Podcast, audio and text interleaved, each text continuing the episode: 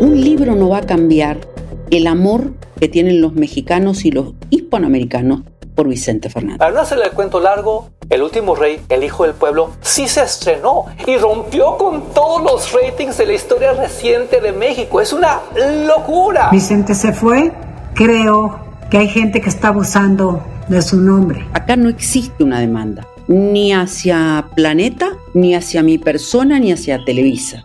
Está todo muy confuso. El país presenta. En un entorno en donde lo que gana es la estridencia y las ganas de callar al otro, a la otra, creo que debemos apostar por el diálogo, que debemos apostar por escuchar. Al habla con Barkentin. Fuentes federales confirmaron que el juez segundo de distrito en materia civil del tercer circuito ordenó diversas medidas cautelares mientras resuelve la demanda que la familia de Vicente Fernández presentó contra Televisa por la transmisión de la serie en la que se narraría la historia de la vida del cantante. Porque el dinero es tan vulgar y tan corriente que gracias a Dios y a todos ustedes, hasta un ignorante como yo ha llegado a tener la vida. En fechas recientes, Televisa Univisión estrenó la bioserie El último rey, el hijo del pueblo, sobre Vicente Fernández y basado en el libro de la periodista Olga Warnat, que se llama precisamente El último rey, biografía no autorizada de Vicente Fernández. Ya ha habido mucha polémica se intentó impedir la transmisión de esta bioserie. Una parte de la familia de Vicente Fernández acusa a Televisión Univisión de no tener los derechos para hacerlo. En fin, polémicas que tienen que ver con derechos, transmisiones, los tiempos que corren un poco también cuando hablamos de plataformas y cuando hablamos de la economía de la atención. Pero quise detenerme unos minutos a conversar con Olga Warnat, aprovechando que está aquí en México, para que nos contara un poquito por qué escribir sobre Vicente Fernández.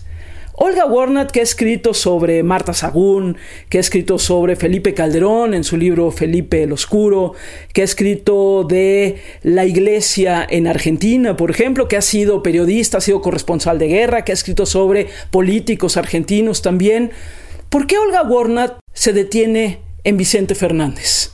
También pues apenas hace poco, veíamos en América Latina movimientos importantes de mujeres protestando y pareciera que hoy alguien como Olga Warnat, que además es feminista, pues detenerse en Vicente Fernández casi pareciera una contradicción en términos.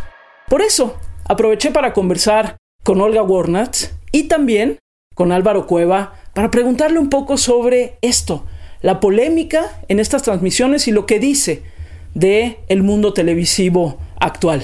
Así que esta semana en Al habla con Barkentin nos vamos con Vicente Fernández.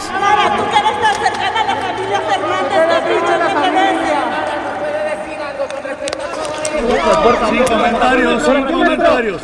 Arrancamos entonces en esta conversación con Olga Warnat. Olga Warnat, periodista argentina, 11 libros publicados, el último libro fue es, mejor dicho, El último rey, la biografía de Vicente Fernández, el ícono de México. Y en estos momentos fue llevado a una bioserie para la cadena Televisa Univisión. Y también un testimonio que le pedí a Álvaro Cueva. Hola, ¿qué tal? Soy Álvaro Cueva, soy crítico de televisión y tenemos que hablar, por favor, de El último rey, el hijo del pueblo, la bioserie de Vicente Fernández inspirada en el famosísimo libro de Olga Warner. Queridos amigos, a todo el público quiero decirles que dejen de preocuparse y que ya me encuentro bien.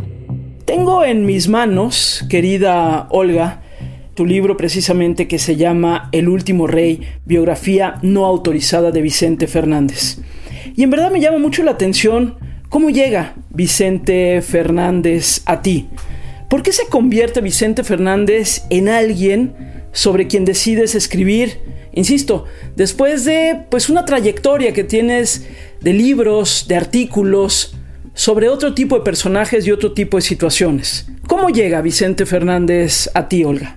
Mira, yo en realidad no se me había ocurrido escribir sobre él. Yo siempre tenía como un pendiente, una deuda, si querés, con mi madre, que yo dije, tengo que escribir un libro que a mamá le guste. Mamá era amante de la música ranchera, no sé por qué, le gustaban los charros, le gustaban, imagínate, o sea, estamos hablando de la Argentina, uff, de los años 50, 60, quizás, donde aparecieron los discos de vinilo y demás, y mis recuerdos de infancia siempre tenían que ver con esas canciones, con la música ranchera, con los personajes de esa época, mujeres y hombres.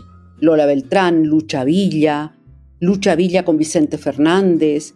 A ella le gustaban las mujeres cuando se vestían de charro. Le gustaba todo eso. Es decir, mis noches de infancia estaban pobladas de sus canciones. Mi madre hasta que murió los escuchó. Debo aclararlo, no solamente cuando yo era chiquita. Y además cada vez que yo volvía de México me pedía que le llevara algo.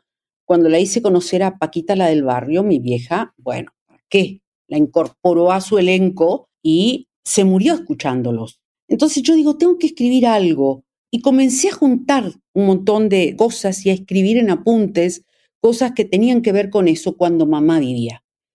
En realidad a mí me hubiera gustado que este libro se hubiera publicado antes. Es una historia que me fascinó escribir, te lo digo sinceramente, porque yo en realidad de salir, de escribir libros de política dura, de corrupción o de crimen organizado o de delincuencia o de guerras, porque fui corresponsal de guerra muchos años, me tocó cubrir guerras muy tremendas, como la de los Balcanes, por ejemplo.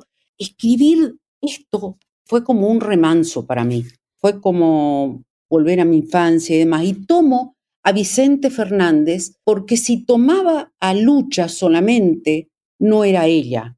Pensé en Lucha Reyes también, porque quería darle visibilidad a las mujeres de esa época, que no tenían voz. Y era muy difícil ser mujer en esos tiempos y ser mujer y cantar ranchera, ¿no? Y bueno, yo trabajo mucho con un equipo de investigación, lo hablé con Gabriel Sandoval de Planeta, que lo conoces, el director editorial, y a Gabriel le gustó la idea. Yo le dije, mira, es un libro que yo voy a dedicar a mi mamá. Y lo cuento porque además, además en el prólogo yo fui varias veces a Guadalajara, aproveché para visitar todos aquellos lugares que de alguna manera eran los lugares por donde Vicente Fernández pasó Fui hasta Huentitán el Alto, conocí el pueblo, pasaron cosas muy insólitas ahí, insólitas. Yo lo quiero hacer por mamá, quiero hacérselo porque no sé, se lo debí en vida y no lo pudo leer porque a él le habría encantado leerlo. Y bueno, lo quiero hacer. Quiero volver, volver, volver. Y decía yo al principio de este podcast, Olga, que es curioso, tú eres una mujer feminista, pero además Venimos de, por ejemplo, del 8 de marzo, en donde en México y en tantas otras ciudades de América Latina, pues las mujeres salimos a las calles, ha habido protestas, ha habido el reclamo, digamos, por una sociedad menos machista, una sociedad más igualitaria. Sí llama la atención que te hayas detenido, insisto, en Vicente Fernández, y estoy segura que tuviste muchas preguntas justamente al estar haciendo este libro, ¿no? Yo una de las cosas que me preguntaba mucho con el tema de Vicente Fernández, o sea, que me generaba contradicción, me generó muchas emociones contradictorias. Primero, porque yo soy feminista y soy militante de un colectivo feminista en Argentina. Escribí un libro sobre mujeres que fue prologado por Rita Segato, la antropóloga feminista. Y digo, Vicente Fernández, ¿cómo ¿Cómo lo encuadro en estos tiempos, que son los tiempos de las mujeres? ¿no? ¿Cómo lo encuadro? ¿Cómo lo pongo? Un machista de pura cepa, ¿no? Mujeriego, que mantenía a la mujer sumisa en su casa, pero así era mi madre también con papá. Eran otros tiempos.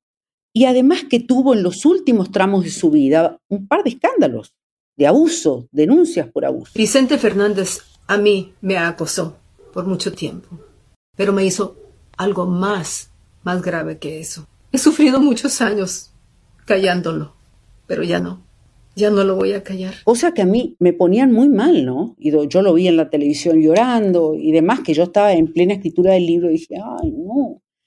Y dije, por favor, entrevisté a una de las chicas porque no podía dejarlo pasar.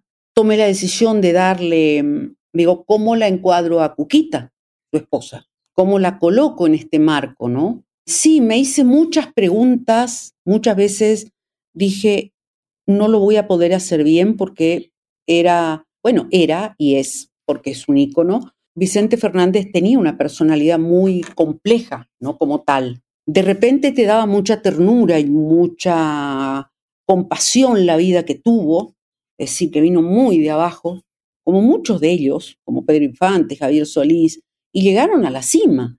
A mí me gusta, te aclaro, la música ranchera. Claro que me encanta. Y sí, muchas preguntas me dice. ¿Qué cosas vamos a colocar? Yo trabajo con un equipo, siempre en todos mis libros, con un equipo de periodistas muy buenas de investigación y que también estaban con los mismos interrogantes. Entonces yo dije, no voy a hablarlo desde el punto de vista del mundo de hoy, del 2022, sino que lo voy a encuadrar en la época, porque la época era así. Era la época que vivió mi madre, la época de mi padre, que era profundamente machista y homofóbico, papá. Entonces, esa era la época que se vivía.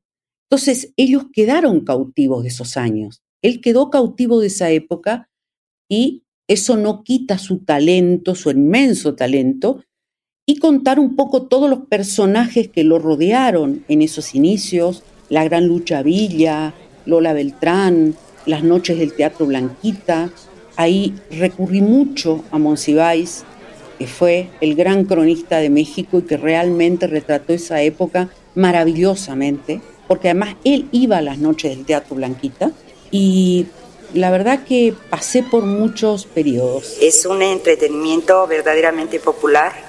El uh, público que viene al Blanquita adora a sus gentes, su música, sus chistes, sus ídolos y no precisamente olvida eh, las preocupaciones ni las inflaciones, sino que el teatro de revista tiene la magia suficiente como para hacer que el público ría de ellas, porque el, chiste del teatro de revista es esencialmente social y político, entonces las gentes encuentran todo eh, sus ídolos que cantan, su música de siempre y aparte tienen ese desahogo, ese desfogue que es tan necesario con la crítica política y la crítica social. En este sentido, Olga, dirían algunos que escribir un libro como este o abordar a Vicente Fernández, digamos, desde su humanidad, podría ser como para limpiar el nombre, pero otros también dirían, necesitamos el contexto para entender a los personajes de dónde vinieron y un poco por qué fueron o son lo que son, ¿no? Totalmente. A mí, honestamente, cuando yo la cuento a Cuquita y cuando comienzo a ver todo lo que sucedía, porque la vida de Vicente Fernández, por otra parte, su vida personal, no era una vida privada, porque era una vida que él hacía pública.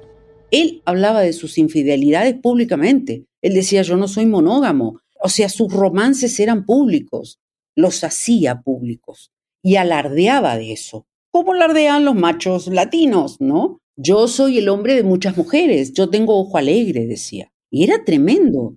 Entonces, sí, yo pasé por muchas, y el equipo también, las chicas del equipo, pasamos por muchas circunstancias, y yo decía por momentos, ¿por qué Cuquita lo aguanta tan estoicamente?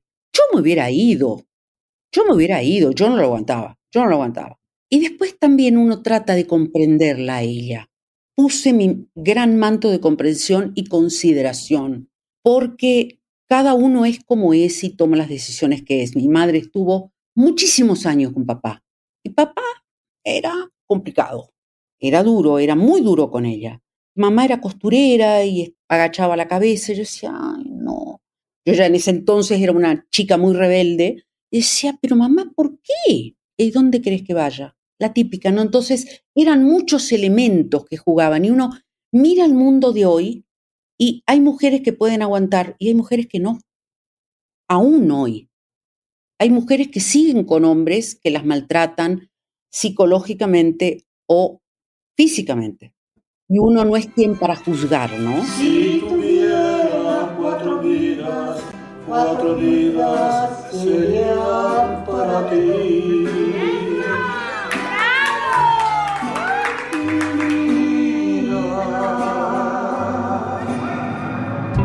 Entonces, Olga, Vicente Fernández, la persona, el personaje, el contexto, la complejidad.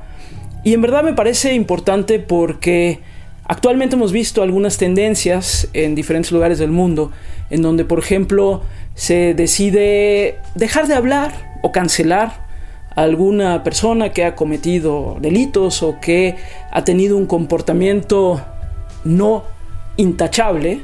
Y de repente incluso viene la discusión de si hay que acercarnos a la obra o hay que dejar la obra porque la persona fue quien fue, o si se trata también de entender a los personajes en su complejidad y en sus muchísimas, muchísimas contradicciones, Olga. Una de las cosas que yo intenté, que no sé si lo logré y que lo dije siempre, lo que yo quería era bajarlo del pedestal, por decirlo metafóricamente, bajarlo y ver al hombre, con todas sus circunstancias, desde su niñez, pobrísima en Huentitán, su mamá, su padre que también maltrataba a la madre.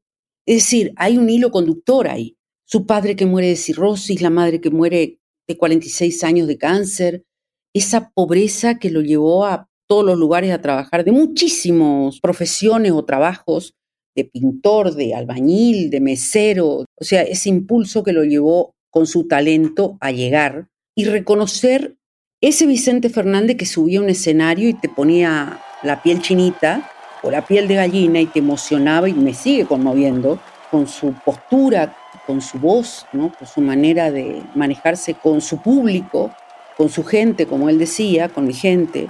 Y por otra parte el hombre. La idea mía era qué había detrás de ese ídolo. Y por un libro, por este libro, es lo que yo respondo. O sea, cuando por ahí algún fanático me escribe, yo le digo, un libro no va a cambiar el amor que tienen los mexicanos y los hispanoamericanos por Vicente Fernández. Ni por Juan Gabriel, ni por Lucha Villa, ni por ninguno de ellos, ni por Pedro Infante, ni por María Félix, ni por ninguno. Los que formaron parte de esa camada, de ese México que ya no está, que se fue del cual él era el último gladiador. Ser capaz de quedarse muerto en un escenario, tan solo por llevarse a la tumba lo que más quiso en esta vida. Su presencia, su cariño, su respeto y sus aplausos. Bueno, y se estrena finalmente la bioserie de Televisa Univisión, que está basada precisamente en tu libro, Olga.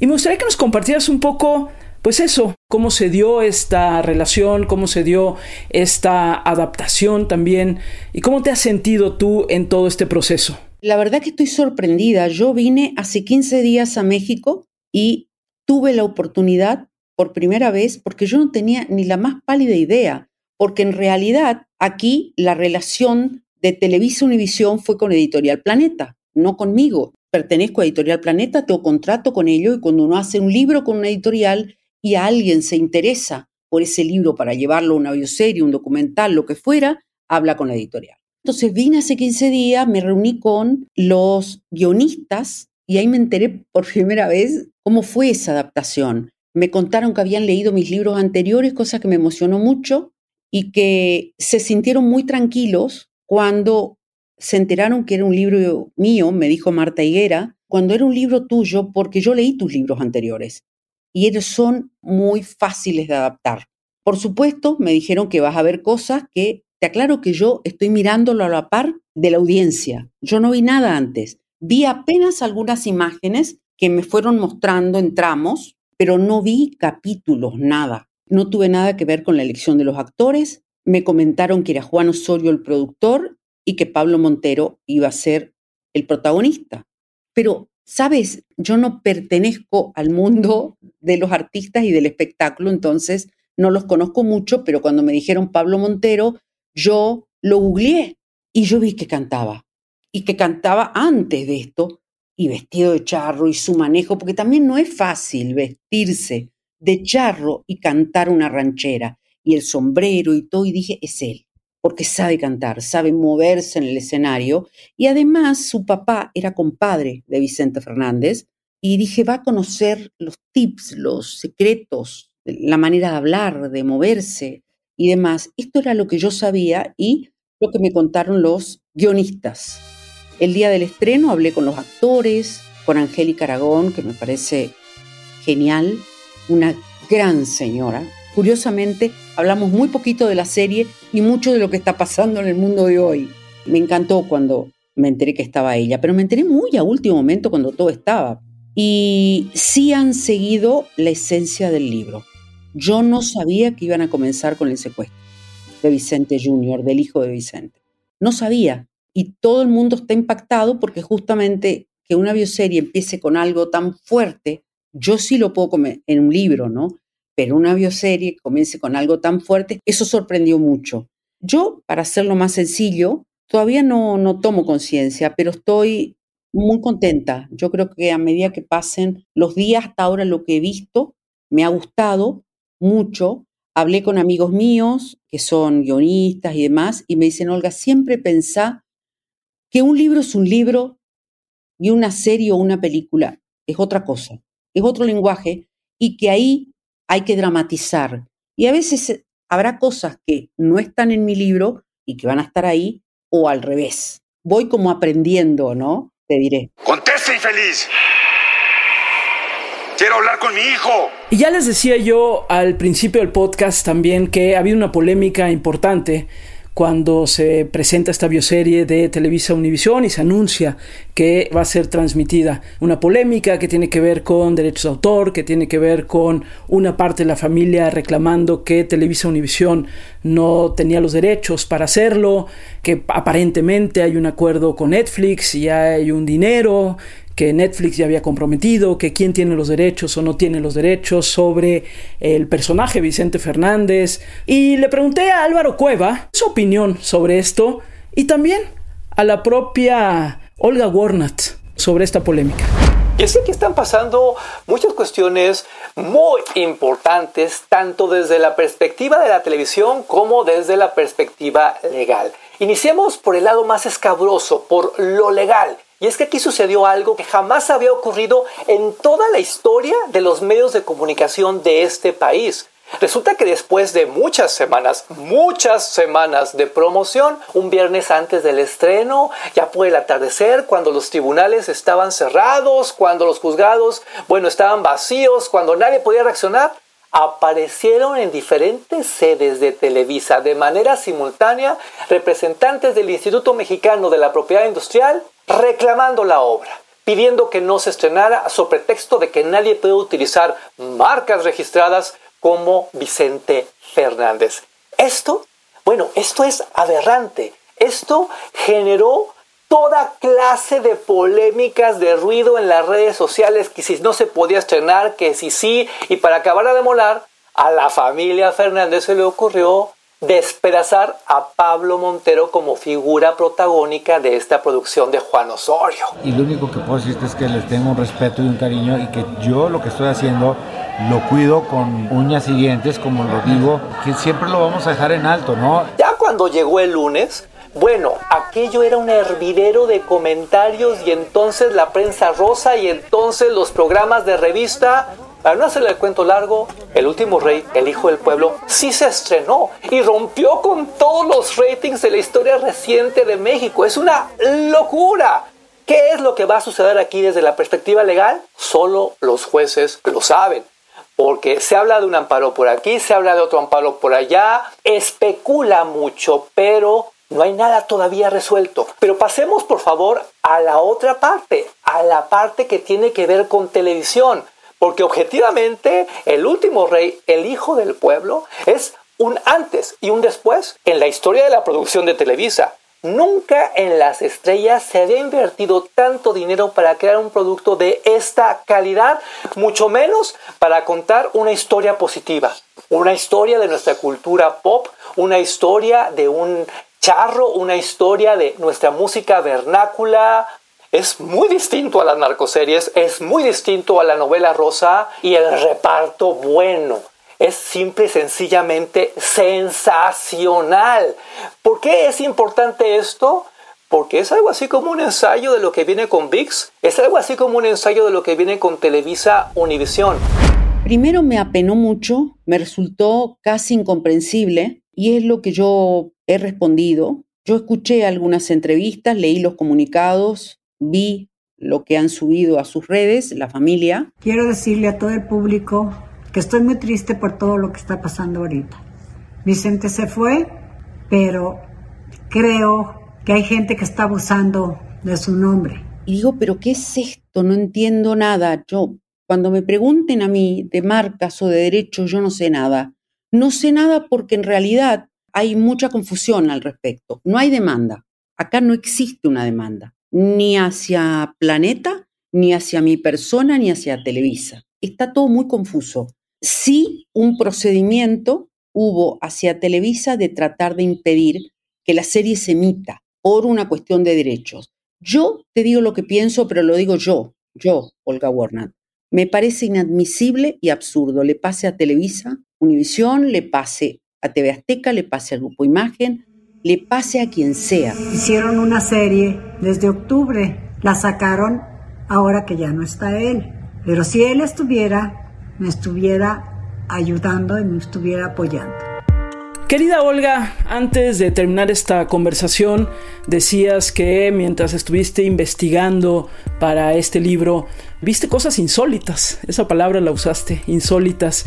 Y me gustaría que nos pudieras compartir alguna estampa, algo que te quedó después de estar recorriendo diferentes lugares para este libro. Y ojo, ¿eh? yo sé que tú eres alguien que ha vivido en México, que conoce México, México no te es ajeno, pero aún así estoy segura que hay algunas estampas diferentes y como tú misma dijiste, insólitas, querida Olga. Bueno, me sorprendió mucho lo de Huentitán, porque, es decir, yo tenía la información, primero sabíamos que Vicente Fernández era muy mujeriego. Incluso cuando él todavía vivía en Guantitán, ¿no? Era un ojo alegre. le gustaban todas las chicas y fue toda la vida igual. No le chille, que en esta vida un buen ranchero dos cosas debe tener. Una buena vieja y una buena mula. Que la mula no sea muy vieja y que la vieja no sea muy mula. Después se aplacó en su vejez, pero me sorprendió, o sea, me pareció tan gracioso, me hizo reír, ¿no? Que aparecieran señoras que querían ser entrevistadas, porque eran las verdaderas esposas. Nosotras somos las esposas. Decía una, yo soy la esposa. Y todavía recibo la ayuda. Y yo así como, no, esto no puede ser. Y Cuquita es la casa chica, es la otra. Yo soy la verdadera. Ese tipo de cosas cosas muy de pueblo, ¿no? Muy, muy que se quedaron en el tiempo, muy de esa época. Y me quedé, obviamente, me quedé fascinada con esa bohemia que vivió México en los años 60, 70, 80, ese teatro blanquita que no existe más, esas noches donde estaba Francis, el travesti maravilloso que hacía esos espectáculos ahí, donde iban los presidentes, además, a ver a las vedettes que más le gustaban. Habían vedettes argentinas que venían ahí. Hay unas historias maravillosas donde habían mujeres, o sea, me, me, me encantó eso. Mujeres que cantaban música ranchera en una época que las mujeres no, no lo hacían, se quedaban en su casa a cuidar a sus hijos y atender al marido o esperar al marido cuando se decidía venir a la casa que era el caso de Vicente Fernández o de todos los que estaban en el Teatro Blanquita. Las historias del Teatro Blanquita son alucinantes, eso me impactó, me impactó, me encantó. Ya saben cuál es mi lema y el de Alejandro también. Ustedes no dejan de aplaudir y nosotros no dejamos de cantar hasta que desquiten lo que pagaron. Gracias, querida Olga Warnat. Gracias también querido Álvaro Cueva por tu análisis y tu testimonio y gracias a todos ustedes que me han estado acompañando semana tras semana en Al habla con Barkentin. La verdad, gocé de tenerme esta semana en hablar de Vicente Fernández y a partir de él tratar de entender pues eso, cómo podemos desde el 2022 ver a personajes pues que tienen otro contexto y que vienen de otra forma de ser hombres, de ser mujeres, la visibilización, los esfuerzos de visibilización, por ejemplo, de mujeres a partir de un mundo precisamente machista, pero cómo también podemos seguir gozando de la música, de los espectáculos, a pesar de, o precisamente por, que las personas son personas como el caso de Vicente Fernández. Espero que hayan disfrutado esta conversación y nos escuchamos la próxima semana en Al habla con Barkentin.